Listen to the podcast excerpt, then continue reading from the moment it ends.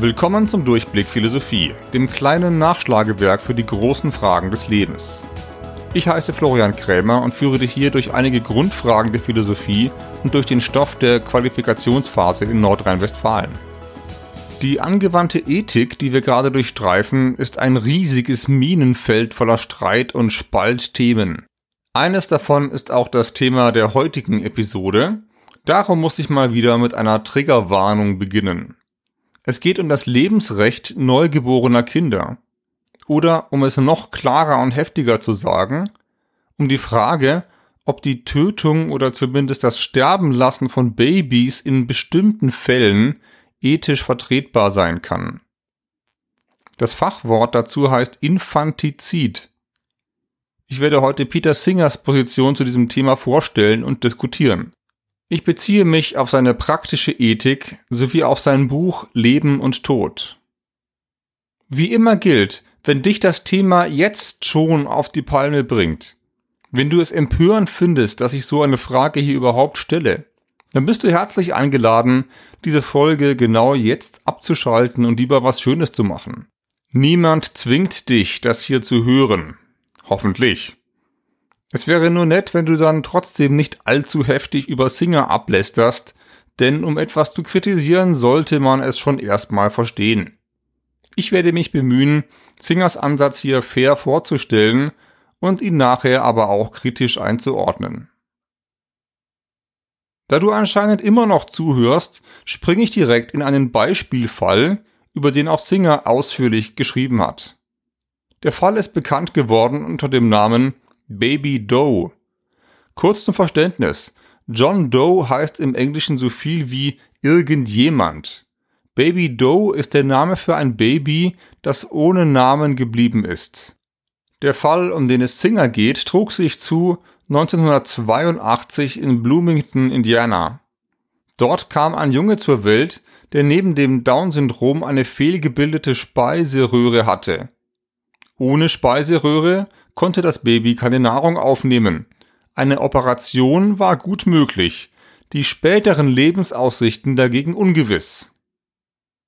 Die Eltern entschieden sich nach Absprache mit dem Kinderarzt gegen die Operation. Das Baby wurde medikamentös versorgt und hatte keine Schmerzen. Umgehend begannen juristische Eilverfahren ums Sorgerecht, die aber nicht zu Ende gebracht werden konnten. Baby Doe verhungerte nach fünf Tagen.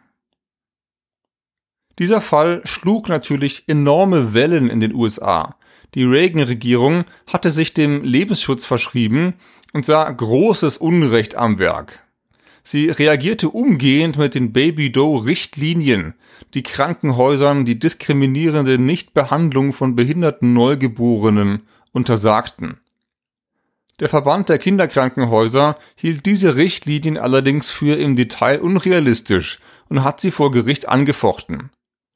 Der Kinderchirurg Everett Koop, ein überzeugter Lebensschützer, vertrat die Seite der Regierung vor Gericht.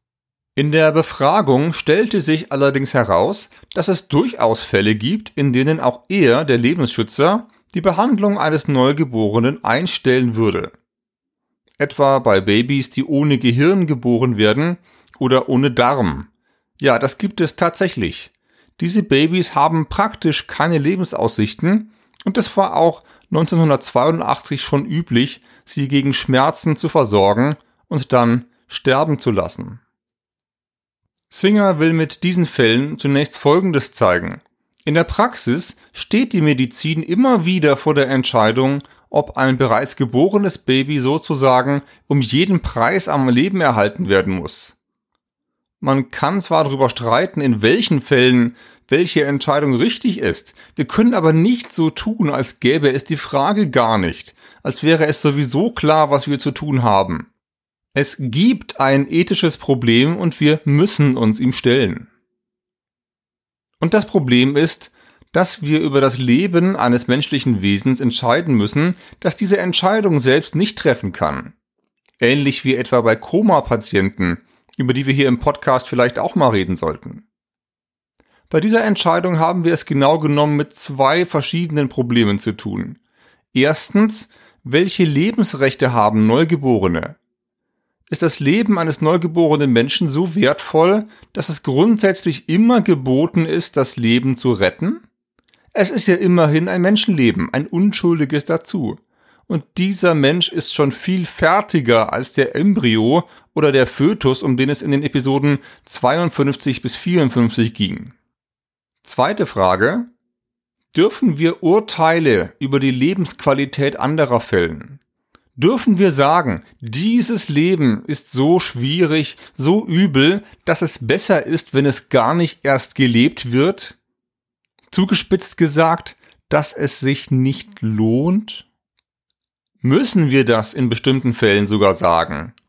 Und dürfen oder müssen wir ethische Entscheidungen auf solche Urteile aufbauen? Oder ist das anmaßend? Ist das ein Urteil, das uns niemals zusteht? Beginnen wir mit Frage 1, dem Lebensrecht neugeborener Menschen. Wenn du die Episoden 50 bis 53 gehört hast, kannst du Singers Antwort vielleicht schon erahnen.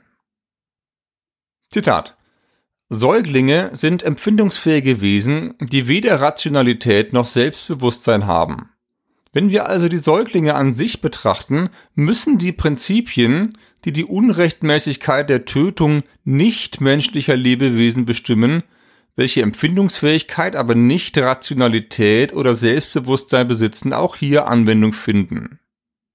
Wie wir sahen, sind die plausibelsten Argumente dafür, dass einem Wesen ein Lebensrecht zugeschrieben wird, nur dann anwendbar, wenn ein gewisses Bewusstsein seiner selbst als eines in der Zeit existierenden Wesens oder eines kontinuierlichen geistigen Selbst besitzt. Zitat Ende. Gemeint ist, Rechte werden durch Interessen begründet. Ein Recht auf Weiterleben kann nur haben, wer ein Interesse am eigenen Weiterleben hat. Und das gilt nur für Personen, also für Wesen, die über sich selbst in der Zukunft nachdenken können. Ein Fötus zählt nicht in diese Kategorie. Ein Embryo erst recht nicht und ein neugeborenes Kind auch eher nicht. Das heißt nicht, dass es völlig egal ist, was wir zum Beispiel mit Baby Doe tun. Auf keinen Fall. Das Baby hat ein Interesse, keine Schmerzen zu spüren. Und auch die Eltern haben bestimmte Interessen. Das alles gehört für Singer in die Waagschale. Aber eben nicht das Interesse des Babys am Weiterleben, denn es kann dieses Interesse gar nicht haben. Das Baby ist geistig auf einer ähnlichen Stufe wie nichtmenschliche Wesen, hieß es im Zitat eben. Also maximal vielleicht mit Kühen oder Mäusen und kann auch nicht mehr Rechte haben als sie. Daraus folgt für Singer konsequenterweise das Zitat aus rein moralischen Gründen das Töten eines Neugeborenen mit dem Töten eines älteren Kindes oder eines Erwachsenen nicht vergleichbar ist. Zitat Ende. Zugegeben, das klingt erstmal ziemlich befremdlich vielleicht schockierend. Singer weist aber darauf hin, dass die Tötung oder das Sterbenlassen von Neugeborenen in vielen Kulturen der Weltgeschichte in bestimmten Notlagen durchaus erlaubt, manchmal sogar geboten war. Zum Beispiel in der römischen und griechischen Antike. Damals hat man Kinder, die für nicht lebensfähig gehalten wurden oder die aus anderen Gründen nicht überleben sollten, einfach in der Wildnis ausgesetzt. Der Mythos von Ödipus erzählt davon oder auch die Sage von Romulus und Remus, den Gründern Roms. Und auch noch in Grimms Märchen werden Hänsel und Gretel von der Stiefmutter während der Hungersnot ausgesetzt im Wald, damit die Eltern überleben können. Und völlig fremd ist diese Praxis zumindest in der Kindermedizin heute auch nicht. Singers Beispiel ist die Spina bifida, eine Fehlbildung der Wirbelsäule, eine Spaltung, bei der das Rückenmark teilweise frei. Diese Menschen sind meist sehr schwer behindert, können ihre Beine nicht bewegen, ihren Darm und ihre Blase unter Umständen nicht kontrollieren, sind oft geistig stark beeinträchtigt und haben durch die offene Wunde nach der Geburt schlechte Überlebenschancen. Seit es Antibiotika gibt, ist es aber möglich, diese Menschen sehr viel länger am Leben zu halten. Die Folge sind bis zu 30 oder 40 Operationen noch im Kindesalter, das viele Patienten dann aber auch gar nicht überleben. Medizinische Praxis in vielen Ländern ist die sogenannte selektive Behandlung. Das bedeutet, dass nur diejenigen Säuglinge mit Spina bifida mit Medikamenten und Operationen behandelt werden, die dem Anschein nach relativ gute Erfolgschancen haben. Die anderen werden schmerzfrei gehalten, aber sterben gelassen. In öffentlichen medizinischen Einrichtungen unter Billigung und Aufsicht staatlicher Gesundheitsbehörden, wie Singer ausführt. Nochmal zum Mitschreiben. Nicht nur in fremden Kulturen, sondern auch in der westlichen Welt ist es jetzt schon so, dass man bestimmte Neugeborene bewusst sterben lässt und zwar aus ethischen Erwägungen heraus. Und aus utilitaristischer Sicht gibt es keinen grundlegenden ethischen Unterschied zwischen Handeln und Unterlassen. Siehe Episode 36, also zwischen Sterben lassen und Töten. Menschen haben also schon sehr lange Infantizid praktiziert und machen das in gewisser Weise heute immer noch, Tag für Tag. Dass sie das machen, heißt natürlich nicht, dass es auch moralisch richtig ist. Siehe Episode 30 zum naturalistischen Fehlschluss. Es zeigt aber, dass die Heiligkeit des menschlichen Lebens keine Selbstverständlichkeit ist. Lebensrechte, sagt Singer, muss man schon erstmal begründen, und bei dieser Begründung haben Neugeborene in Singers Ansatz nun mal weniger Rechte als erwachsene Personen. So viel erstmal zu Frage 1.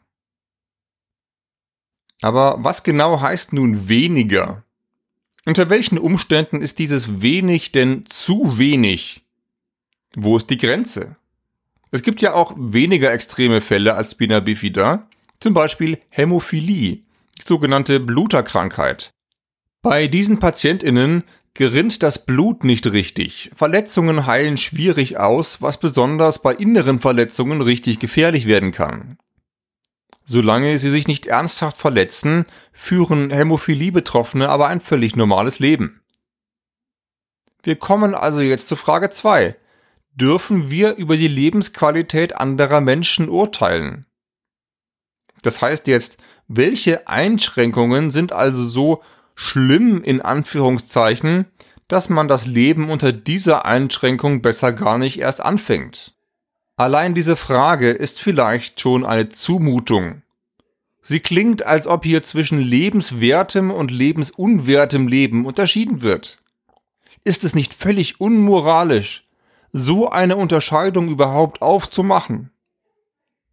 Singer verweist hier auf den Contergan-Fall aus den 1970er Jahren. Contergan war ein Medikament, das schwangeren Frauen gegen ihre Übelkeit verschrieben wurde, bis sich herausstellte, dass das Medikament schwere Fehlbildungen beim Fötus verursacht. Tausende Kinder kamen mit verkümmerten Armen und Beinen zur Welt. Der herstellende Pharmakonzern wurde auf massive Schadensersatzforderungen verklagt, und zwar erfolgreich.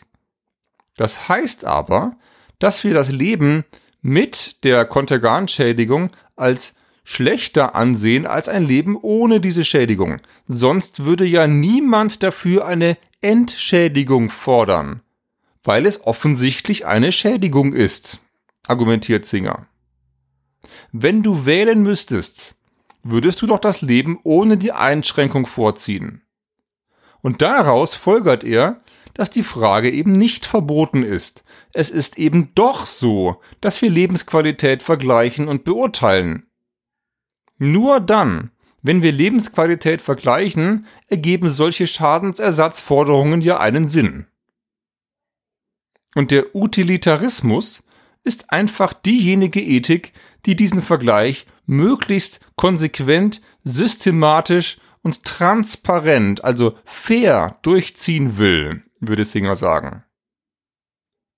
Die Übertragung auf schwerst geschädigte Neugeborene ist jetzt aber nicht so einfach.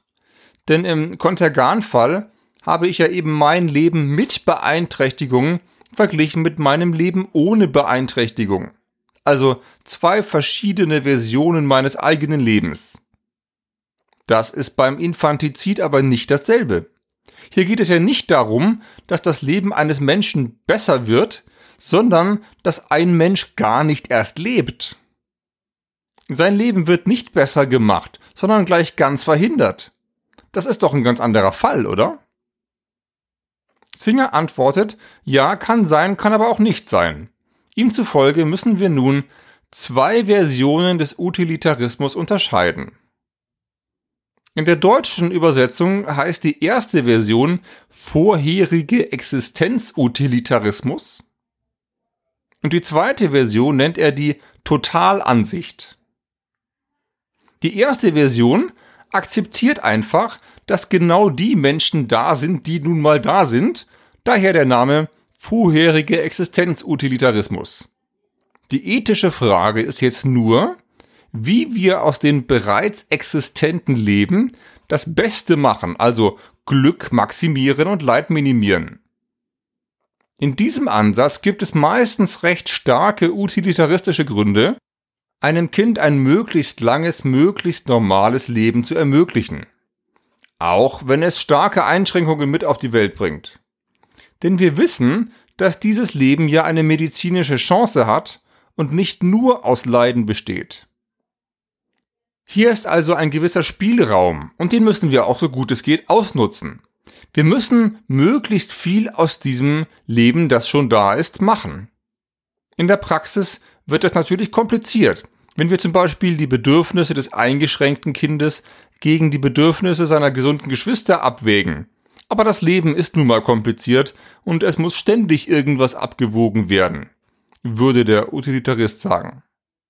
Diese erste Version führt also in der Grundtendenz dazu, dass sich auch ein Leben mit stärkeren Schäden sozusagen lohnen kann und eine Chance verdient.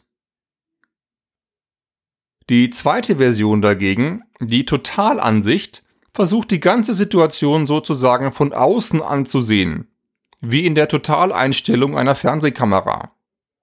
Wir müssen berechnen, wie viel Glück insgesamt optimalerweise erzeugt werden könnte. Und die Frage, welche Menschen dazu überhaupt existieren sollen, hängt von dieser Grundsatzfrage ab. Die Sache ist nämlich die, die Frau entscheidet sich womöglich dafür, nach dem behinderten Kind, das auch für sie sehr viel Umstellung bedeuten wird, kein weiteres Kind zu bekommen. Das heißt jetzt für Singer, wenn die Frau statt diesem Kind A ein anderes Kind A' hätte, dann wäre nicht nur ihr eigenes Leben einfacher, sondern auch das Leben ihres Kindes. Wir reden jetzt über ein potenzielles Kind, das es ja nicht geben wird, wenn A existiert. Aber es würde oder es könnte dieses andere Kind geben, wenn das erste Kind nicht da wäre. Und wenn wir jetzt Glückssummen abwägen, können wir uns nicht nur innerhalb des Lebens von A bewegen, sondern wir müssen tatsächlich A mit A' vergleichen. Und wenn sich herausstellt, dass das Leben von A' mehr Glück bedeutet, dass A' aber nur existiert, wenn A nicht existiert, dann ist es ethisch zu rechtfertigen, wenn A' anstelle von A existiert. Und das heißt im grausamen Kleingedruckten, dass A aufhören muss zu existieren, damit A' existieren kann. Im kalten BWL-Sprech nennt man sowas Opportunitätskosten. Und der Utilitarismus kommt ja aus so einem wirtschaftlichen Denkmodell. Wenn ich Gewinne erzielen muss, dann reicht es nicht aus, wenn ich irgendwelche Gewinne habe, sondern ich muss die auch noch vergleichen mit dem, was ich gewinnen könnte, wenn ich anders investieren würde. Natürlich müssen wir jeden Einzelfall gesondert bewerten, klar. Aber die Tendenz ist doch die folgende. Wenn die Eltern jetzt in einem ethischen Konflikt stehen und sich entscheiden müssen, ob ein neugeborenes Baby am Leben bleiben soll, werden sie innerhalb der zweiten Version wesentlich eher für Nein stimmen als in der ersten. In der Grundtendenz, vielleicht nicht in jedem Einzelfall, aber in der Grundtendenz. Die zweite Version ist sozusagen deutlich härter gegenüber dem einzelnen Individuum. Was nützt es eigentlich, dass du auf der Welt bist? fragt die zweite Version. Vielleicht tust du dein Bestes, um halbwegs glücklich durch dieses harte, schwierige Leben zu segeln, aber reicht das auch? Könnte es nicht jemand anderen an deiner Stelle geben, der glücklicher wäre als du? Als erwachsene Person hängt dein Weiterleben zwar nicht mehr an dieser Frage, aber unangenehm und irgendwie unheimlich ist sie trotzdem, oder? Ernsthaft, ist das wirklich die Richtung, in die wir uns bewegen sollten?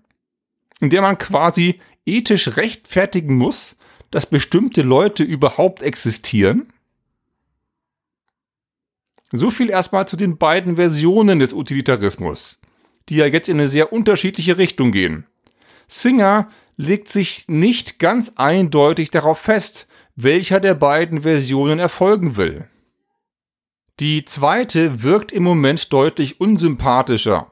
Vielleicht nehmen wir darum einfach die erste, die irgendwie menschlicher klingt. Oder? Das wäre zwar schön, ich habe aber den sehr starken Verdacht, dass das nicht funktioniert.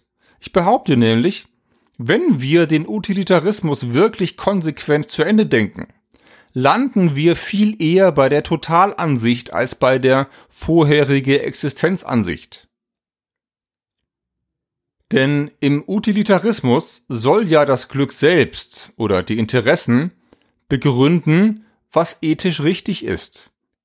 Je mehr Glück, desto besser. Das heißt aber, es ist eigentlich egal, wer dieses Glück hat. Das war ja schon die Kritik in Episode 38. Man kann Glück total ungleich verteilen und tut angeblich immer noch was Gutes, einfach deswegen, weil irgendwo jetzt furchtbar viel Glück ist. Wenn wir es mal ganz hart ausdrücken, in dieser Ethik sind die einzelnen Menschen lediglich als Träger von Glück von Bedeutung. Sie sind sozusagen Mittel zum Zweck, um Glück zu maximieren, wie wir es mit Kant sagen könnten. Sie Episode 46. Dein Leben wird für das Glück benutzt. Okay, kannst du jetzt sagen, es gibt Schlimmeres. Ist doch eigentlich nicht verkehrt, wenn in meinem Leben das ganze Glück abgeladen wird.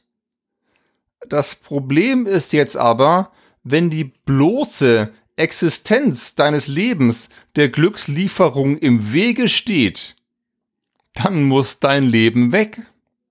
Vielen Dank für Ihr Verständnis. Damit sind wir auch schon in der Bewertung von Zingers Antwort. Wie du dir denken kannst, ist seine Position zum Infantizid äußerst kontrovers. Singer hat wahrscheinlich recht, wenn er zeigt, dass wir der Frage nicht einfach so ausweichen können. Und wenn das stimmt, könnte es tatsächlich bestimmte Fälle geben, in denen es gerechtfertigt, vielleicht sogar geboten ist, bestimmte neugeborene Kinder sterben zu lassen. Diese Fälle könnte es geben. Und bis hierher habe ich auch kein grundsätzliches Argument gegen Abtreibung oder Infantizid vorgebracht. Ich wollte jetzt nur zeigen, dass Singers Begründung die Frage aufwirft, ob wir selber Ethik wirklich so betreiben wollen. Wir müssen uns aber auch folgende Frage stellen. Was macht diese Ethik mit unserer Gesellschaft? Was macht das mit unserem Verhältnis zu Menschen mit Behinderung? Singer legt zu Recht großen Wert darauf, dass ältere Kinder oder erwachsene Menschen mit schwerer Behinderung nichts von seiner Ethik zu befürchten haben. Wenn sie Personen sind, dann zählen ihre Interessen genauso wie die Interessen aller Personen ohne Behinderung. Aber ist das Angewiesensein auf Hilfe? Ist das etwas, das wir sozusagen ertragen müssen und dass wir, sobald es irgendwie geht, loswerden sollten? Oder ist es nicht gerade auch ein moralisches Qualitätsmerkmal einer Gesellschaft, dass Schwache und Bedürftige sogar ausdrücklich erwünscht sind? Das wäre doch eine menschenfreundlichere Gesellschaft als eine, die versucht, Schwächen und Probleme irgendwie wegzuoptimieren, oder? Das hieße als Fußnote, dass wir Schwache und Bedürftige sogar brauchen, damit unsere Gesellschaft eine wirklich gute Gesellschaft ist. Wenn das alles stimmt, müssen wir uns nicht nur fragen, was ein einzelnes lebenswertes Leben ist, sondern auch was ein lebenswertes Zusammenleben ist. dann sind wir in einer ganz anderen Richtung unterwegs als Singer. Eher bei Aristoteles, der den Menschen als Gemeinschaftswesen betrachtet. Moralisch richtig ist für ihn nicht immer das, was möglichst vielen einzelnen Individuen nutzt, sondern das, was die Qualität der Gesellschaft, der Gemeinschaft verbessert. Mehr dazu in Episode 34 und in einer späteren Einheit in der Staatstheorie. Ich finde diesen Gedanken sehr reizvoll, muss ihn aber gleich wieder ein Stück weit einkassieren. Denn was genau soll die einzelne Mutter oder der einzelne Vater in der Konfliktsituation jetzt machen? Sollen sie wirklich sagen, ich entscheide mich für dieses schwerbehinderte Kind, weil das die Gesellschaft am Ende barmherziger macht? Sie haben ja keine Garantie, dass die Gesellschaft sie mit dieser Entscheidung wirklich auffängt. Sie leben nun mal in einer Gesellschaft, die von ihnen erwartet, mit ihrer individuellen Entscheidung nachher auch individuell klarzukommen. Ich fürchte, am Ende dieser Episode sind wir mit der Ausgangsfrage immer noch nicht richtig weitergekommen. Aber wir haben entdeckt, was alles dahinter steht und wo die Probleme liegen. Und wir müssen uns die Frage stellen, in was für einer Gesellschaft wir insgesamt leben wollen. Vielleicht können wir also Politik und Ethik doch nicht ganz so stringent trennen. Wahrscheinlich lasse ich dich jetzt mit mehr Fragen zurück, als du am Anfang dieser Episode hattest. Aber sorry, das ist in der Philosophie manchmal unvermeidlich. In den nächsten Episoden werden wir uns mit dem Recht auf den eigenen Tod beschäftigen. Mit dem Freitod und vor allem mit Sterbehilfe denn auch hierzu hat Singer einiges geschrieben. Weitere Themen der angewandten Ethik, die ich vielleicht noch behandeln werde, sind Flüchtlinge und Umweltethik. Ich muss mal sehen, ob ich das noch schaffe. In Wahrheit ist das Gebiet noch viel größer. Da gibt es zum Beispiel Wirtschaftsethik, Technikethik oder Wissenschaftsethik. Ich werde diesen Sack hier aber irgendwann zubinden müssen, und langsam ins nächste große Themengebiet vorstoßen, nämlich in die Staatstheorie, die ich eh schon seit Jahren in diesem Podcast ankündige. Ich hoffe, du bleibst so lange am Ball. Im Internet findest du mich unter www.durchblick-philosophie.de. Dort ist auch meine E-Mail-Adresse hinterlegt, falls du mir schreiben möchtest. Darüber freue ich mich natürlich sehr genauso wie über positive Rezensionen oder 5-Sterne-Bewertungen bei Spotify oder iTunes. Bis bald!